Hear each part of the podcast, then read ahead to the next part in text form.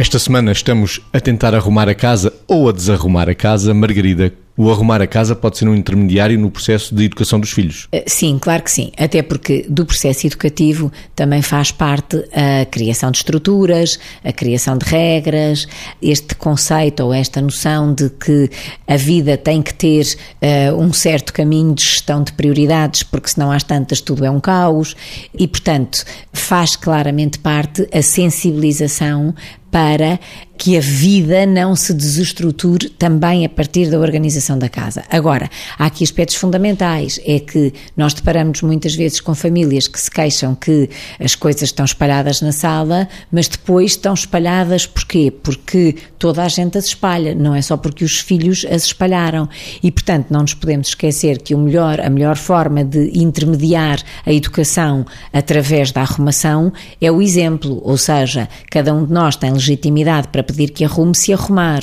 Se uma pessoa, se um filho vê a mãe chegar a casa e ter cinco casacos na mesma cadeira, não vale a pena dizer que nós vivemos muito mais confortavelmente se tivermos a casa arrumada e os casacos no armário ou, ou seja o que for no sítio onde tem que estar. Portanto, é um intermediário, sobretudo, então na fase da adolescência é mais do que um intermediário, porque é a fase onde o que interessa é o que se faz uh, quase da porta para fora com os amigos e, portanto, é muito aquela idade do já vou, já faço, uh, sim. Uh, portanto, estas coisas todas são verdadeiros intermediários para a educação e verdadeiros desafios para que não haja conflitos e que as pessoas não se zanguem sem desistir de tentar arrumar. Vitor, o arrumar da casa no processo de educação. A Margarida referiu a questão do exemplo e eu começo por aí por me parecer fundamental, não é? Porque muitas vezes nós pedimos a quem estamos a educar que faça coisas que eventualmente não fazemos.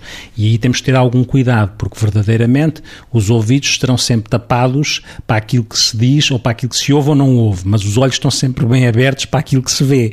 E não nos podemos esquecer disso, porque é isso que dá legitimidade para este arrumar de casa servir de intermediário do processo educacional.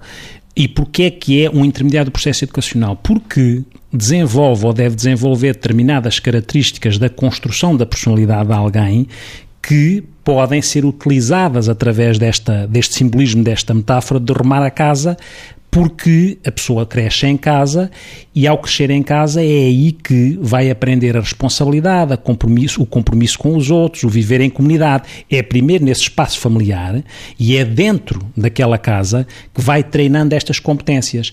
E arrumar a casa, vamos, vamos concretizar, brincou-se, não é? Os brinquedos foram tirados das prateleiras. Esteve-se a brincar o tempo necessário e desarrumou-se para onde se deve desarrumar e dando espaço para a criatividade que a criança deve ter e uh, eliminando a inquietação obsessiva se agora os brinquedos estão em sítios mais, mais desadequados, desde que, desde que a segurança esteja preservada.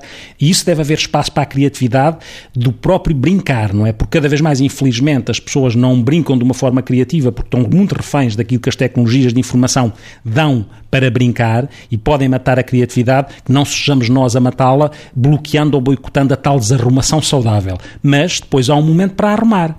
E esse momento para arrumar deve ser cumprido, porque é o tal momento de treino da responsabilidade, do compromisso e da relação com os outros. Porque não convém, e a criança deve saber, ou o adolescente deve saber, que nos espaços comuns, se nós pisamos uma coisa que vai magoar um pé com uma peça de lego, ou se nós, tropeçamos numas meias que não estão no, no saco de roupa, que isso para quem vive em comunidade está a comprometer também o bem-estar do outro. E essa aprendizagem do bem-estar através do compromisso e da responsabilidade deve ser desenvolvida.